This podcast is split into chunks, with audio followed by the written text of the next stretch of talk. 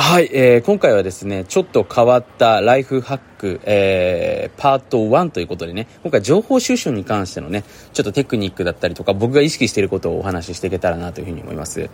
で、まずね、その情報収集の意味っていうものをね、考えていただけたらなというふうに思うんですけれども、まあニュースってね、あのー、まあこれ知ってる人もいると思いますけれども、まあ、各方面の頭文字を取って四方八方からねいろんなものが来るという意味でニュースということですね。でこのニュースっていうのは置き換えるとこう事実を知ることですよね。でじゃあなんで事実を知らなければいけないのかっていうと、えー、例えばねあのー津波が今ね、自分が住んでいる島にやってきていますとね、いう、まあ事実を知らなかったがゆえに、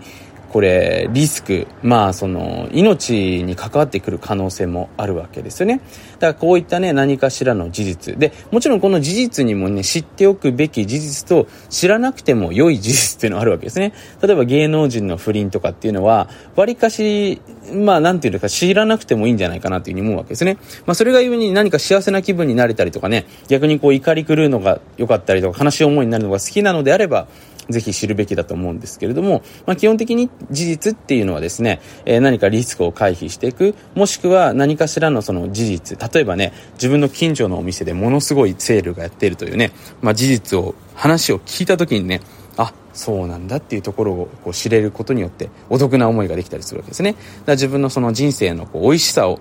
作ってくれるのもこの事実の良いところなわけですね。で、実にはね、実はね、ニュースにもあって他にも、まあ、情報収集って特徴が、まあ、ありまして、その人の当然ね、意見だったりとか考えを知ることによってね、まあ、自分のその見解を深めていくっていうこともね、まあ、これソーシャルメディア時代が生んだ一つの楽しみだと思うんですね。だから僕もね、あの人のその考えとかですね、えー、実行された、まあ、その、なんていうのかな、こう、文章読むの非常に好きなので、まあ、本も読みますし、ブログはあんまり読まないかな。うん、やっぱりその非常にその文才がある人の、えー、文章に関してはよく読むようにしておりますよね。なのでね、そういった部分に関しても、まあ、この情報収集、情報を収集してるわけじゃないんですけども、その人の一応思考だったりとかね、そういった部分を収集してるっていう意味ではね、非常に、えー、面白い、えー、活動なんじゃないかなというふうに思うわけですね。はい。まあ、そんなところがね、だから要するに情報収集の意味ということなんで、ね、まあ、どちらにしろ人生をこう、リスクを極限に減らして、自分の人生の可能性を高めていくために行っていくっていうところがね、まずほら理解しないと、その何のために情報収集するのかっていうのが分からないとね、余計なものを情報収集しちゃいますし、まあ、日本人の感覚的にね、こう何でもかんでもこうね、まあ、あの5教科みたいな感じでね5教科7科目みたいな感じでいろんなものを覚えてね詰め込んでいけばそこに幸せな人生があるんじゃないかなみたいなね。とりあえず覚えればなんとかね人生が、えー、変わっていくみたいな感覚になってしまう。とそれはそれでねちょっと違うんじゃないかなというふうに思いますので、まあ、ちょっとね、えー、そこのやっぱ大事な部分を整理させていただけたらなというふうに思ったということでね先ほどお話をさせていただきました次第でございます。はいまあそんなわけでね前置きはそろそろ終わりとして本題の方に入ってきたらなと思うんですけどもで僕がですね使っている情報収集ツールなんですけれども、基本的にはですね、今はあの、Google のアラートと言われているものですね。Google のアラート。で、これね、知ってる人もいると思うんですけれども、まあ、自分がね、えー、Google さんのアラートって検索していただけると、まあ、出てくるんですけども、まあ、その自分が指定したキーワードに関する情報をですね、送ってくださいます。例えばね、あの、金利とかね、そのアメリカの例えば FRB さんっていうところがね、まあ、金利を動かしてたりとか、まあ、まあ欧州でもね、あのまあ、それあったりとか日本だったら日銀さんがあったりとかいろんな機関が金利を動かしてたりもしますのでね、まあ、そういう金利っていうキーワードを入れると金利に関する最新の情報を送ってくれるのでね、まあ、経済を動かしているの一つの要素っていうのはやっぱりそういったものがあると思いますので、まあ、そういったものもね Google のこうアラートに入れておくと自動的に送ってくれるとね。で他にも自分が気になる、まあ、会社だったりとかその気になるサービスだったりとか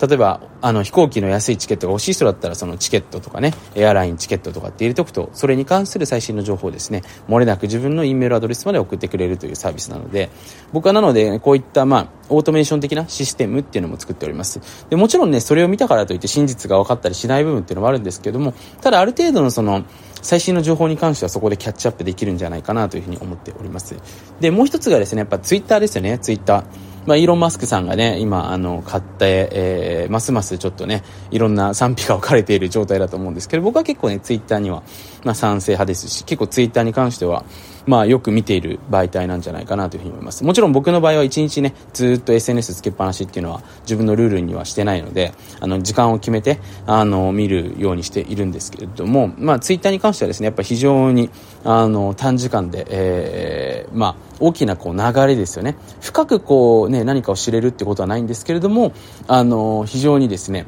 こう多岐にわたる情報に触れることができるんじゃないかなというところで、えー、魅力を感じて、えー、読んでいますね。はい。なのでね、僕の場合は、まあ、いくつかこの人の脳みそ好きだなっていう人がいるので、まあ、その人いくつかフォローして、えー、その人からの情報をキャッチアップしてる部分もありますし、まあ、その BBC とかですね、あの、そういう報道陣の、まあ、ツイッターも、まあ、英語の方が多いですけれども、まあ、見たりっていうのも、えー、しておりますのでね、まあ、そんなところですね、まあ、どっちかっていうとだから人のなんかこう個人的な意見とかっていうのはあんまり見ないかもしれないですね。人が、あのー、かっこいいこと言ったりとかですね、なんかこう、俺はすごいんだぜみたいなことをやる人いるんですけど、そういう日記的なものっていうよりも、なんかこう、ね、事実ベースの面白いものとかっていうのを結構いろいろとキャッチアップしていくっていうところが、まあ、大きいんじゃないかなというところで、えー、見ております。まあこれね、実は SNS に関してもね、これちょっと有料になっちゃうんですけども、まあ今ね、どういう、こう、SNS でね、話題が挙げられてるのかっていうのをですね、あのー、分析してくれる、そう AI のツールとかがあるんですけども、まあこういうのもね、実は僕の海外のあの一つのオフィスでね社員にやらせてたりしてるんですけどもそういうのもね随時僕はあの取り入れてるのでちょっとこれはね僕だけの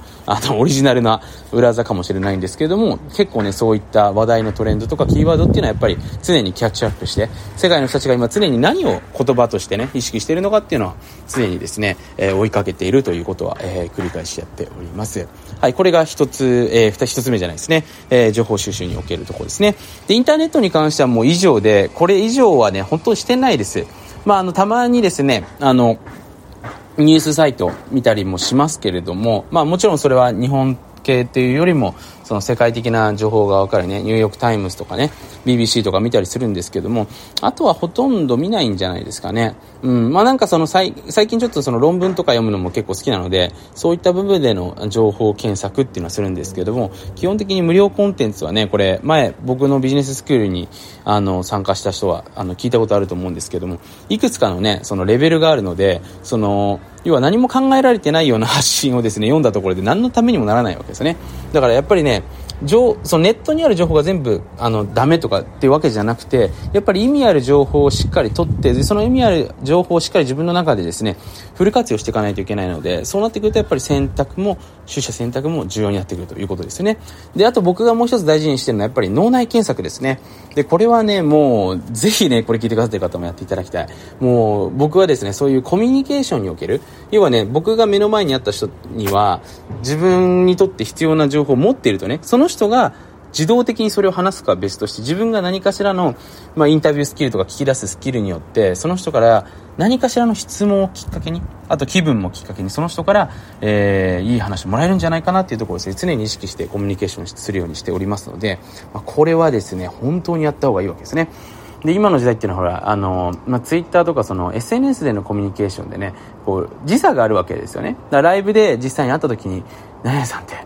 こういう感じなんですけど、なぜそうなれたんですかとかね。あの時僕からするとこういう感じだったように見たんですけど、それはなぜなんですかとかね。そういう深い質問をしていくとですね、結構いろんな tips を教えてくれるわけなんですね。だから本当にね、人を気持ちよくさせるスキルというかね、こう接待するスキルというかね、こういったものはね、もうめちゃめちゃ僕は重宝しております。ていうかむしろこっちの方が僕は大事にしている。うん、だから SNS での、まあ、情報収集っていうのは所詮ですね、あの、今自分の生活に影響を与えているレベルっていうのは多分そんなに多くないんですけれども、ただ僕はライフハックとしてね、これしてしまったのが、結構みんな脳内にすげえもの持ってるぞとね、これを気づかずに、気づかずに過ごしている自分はもったいないということに気づいてね、まあ、そこからコミュニケーションね、変わりましたよね。うん、だから人と基本的に会っていれば、あの、何かしらいい情報が得られるような状況というかコミュニケーションっていうのを身につけたので、なのでね、どんな人にもやっぱり素晴らしい、あの、まあ、過去がありますしね、まあ、その人がそれに価値があると思ってないけれども自分にとって価値があるものって結構あるんですよね。